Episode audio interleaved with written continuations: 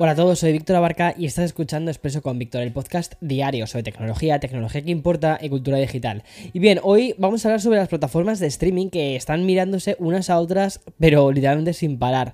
Y es que hoy también vamos a hablar de cómo YouTube quiere competir con Spotify con el lanzamiento de su última función.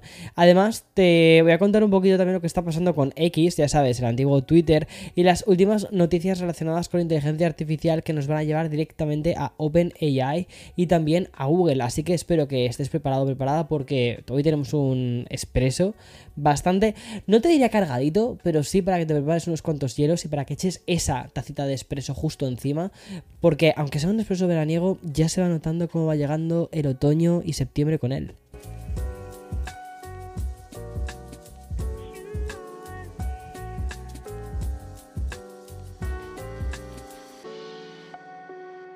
En el penúltimo episodio de Café con Víctor, justo en el que va antes del que publiqué el viernes, en el que hablo sobre cómo los youtubers se convirtieron en creadores de contenido, bueno, pues intenté descifrar la gran incógnita de la industria, que es no es, no es X, es Elon Musk. Y es que esa gran X con la que el propio Elon Musk ha, ha bautizado Twitter, en realidad lo que encierra es la gran pregunta, que es quién es Elon Musk, y es que cada vez es más complicado contestar a esa pregunta, porque basta con haberse seguido Expreso con Víctor para comprobar los constantes vaivenes, lanzamientos que parecen improvisados o directamente malas decisiones, pero decisiones, o sea, malas de, de, manual.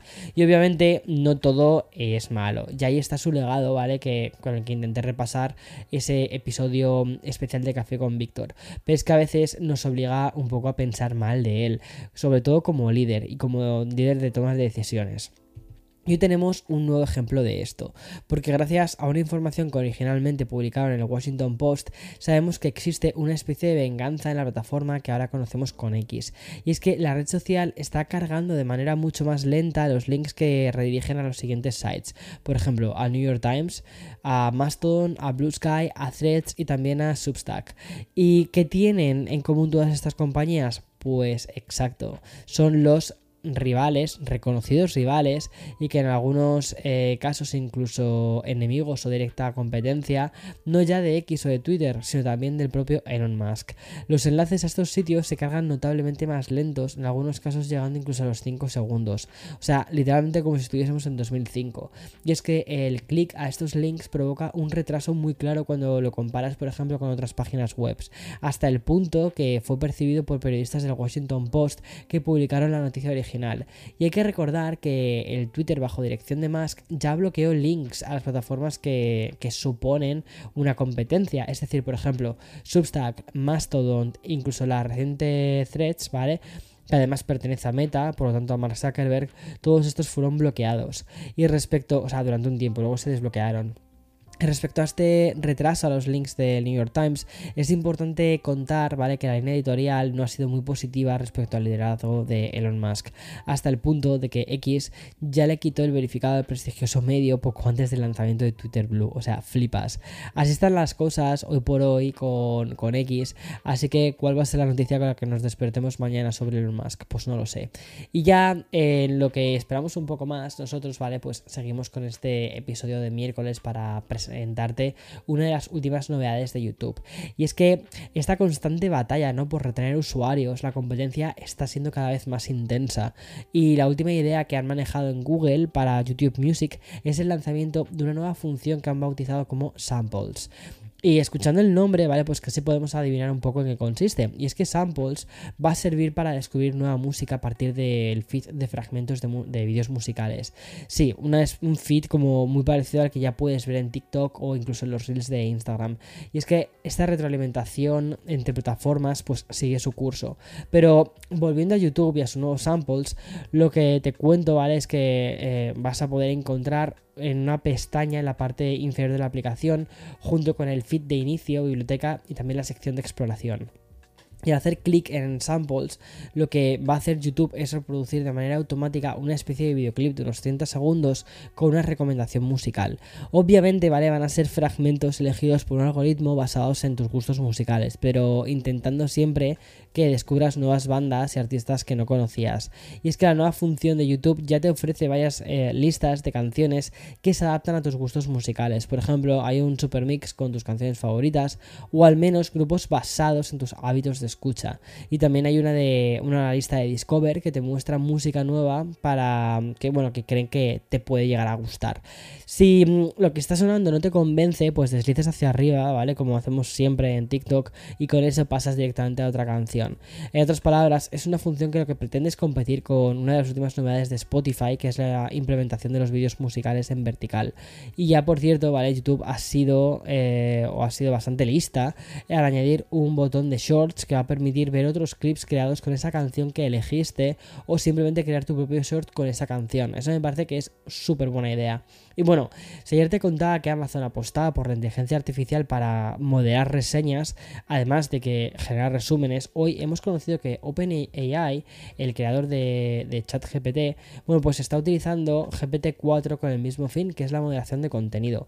Y es que según podemos leer en el comunicado oficial, la idea que manejan en la compañía que ha revolucionado la tecnología es la construcción de un sistema de moderación mucho más eficiente y además adaptable y el cual lo que ofrezca es el potencial de reducir la carga emocional de los moderadores humanos, es decir, utilizar este modelo multimodal para construir un sistema de moderación de contenido que sea escalable, consistente y también personalizable. Y para esto, OpenAI señala que la tecnología de GPT-4 es capaz incluso de ayudar a la toma de decisiones sobre, sobre qué contenido no cae en la toxicidad. Además, va a ser capaz de reducir los tiempos al mínimo de procesos, como por ejemplo la formulación y también la actualización de de políticas. Y según explican desde OpenAI, la inteligencia artificial va a poder reducir el tiempo necesario para realizar estos cambios significativos en las políticas, incluso pasando de lo que antes eran meses a las horas que serían eh, ahora con el tema de la IA. Además, aseguran que esa tecnología tiene capacidad de analizar las regulaciones y matices en las políticas de, de contenido y adaptar muy rápidamente las nuevas actualizaciones que hagan. Eso sí, el comunicado de la compañía, ¿vale? No quiere dejar el lado del factor humano y por esto destacar la importancia de la colaboración entre humanos y la inteligencia artificial, que yo creo que es un poco la tónica que estamos teniendo constantemente siempre y cuando hablamos de inteligencia artificial. Bueno, y en esta carrera en la que, pues, mm, parece que nos dirigimos un poco hacia Black Mirror, pues otro gigante tecnológico tiene novedades con lo de la IA. Y volvemos de nuevo a Google porque su aplicación de fotos ha incorporado a Memories mejoras impulsadas por inteligencia artificial. Y aunque Memories ya cuenta con montajes de fotos y vídeos, Google asegura que la última actualización va a mejorar estos montajes para que sean aún más personales y precisos. Y hasta con el, con el tema de añadir títulos. Desde Google anuncian que las colecciones se, ve, se verán beneficiadas por los algoritmos impulsados por IA para organizar las imágenes en categorías importantes. Por ejemplo, ¿vale? las fotos de vacaciones quedarán más integradas con ese añadido que te decía títulos atractivos. Obviamente, ¿vale? Google seguirá permitiendo personalizar y editar estos, eh, estos montajes. Y no podemos olvidar que la inteligencia artificial a veces sí que se equivoca. Como te digo, ¿vale? En Memories encontramos estos montajes y si antes teníamos que esperar a las notificaciones, según Google, ahora te podemos acceder de forma completamente libre a estas características previas para ir añadiendo música o compartir estos recuerdos. Bueno, y no quería cerrar este último episodio sin un poco más de Mm, información puramente tecnológica. Por eso te voy, a, hablar del último monitor que ha lanzado USB, eh, Dell, que es un monitor USB-C. Este monitor de casi 24 pulgadas, 23,8 para ser exactos y justos, y 1080 de resolución, ofrece la capacidad de transformarse en una tablet de pantalla táctil gracias al soporte articulado. Eso sí, no esperes un Surface Studio, ¿vale? De Microsoft, porque este dispositivo de Dell sí que depende de ordenadores para que funcione.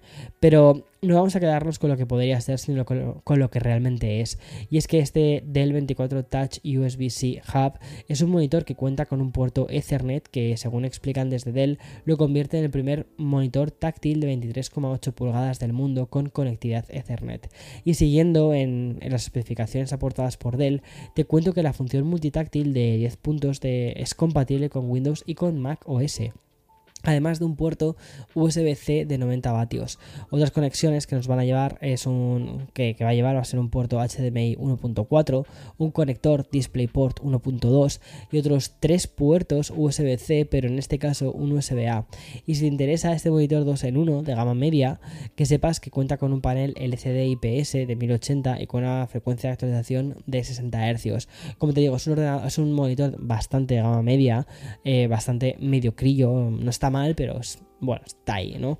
Pero claro, el precio también está muy bien. Y es que por 519 dólares, pues no está, no está nada mal. En fin, y hasta aquí las noticias de hoy. Como siempre, mañana más y mejor. Chao, chao.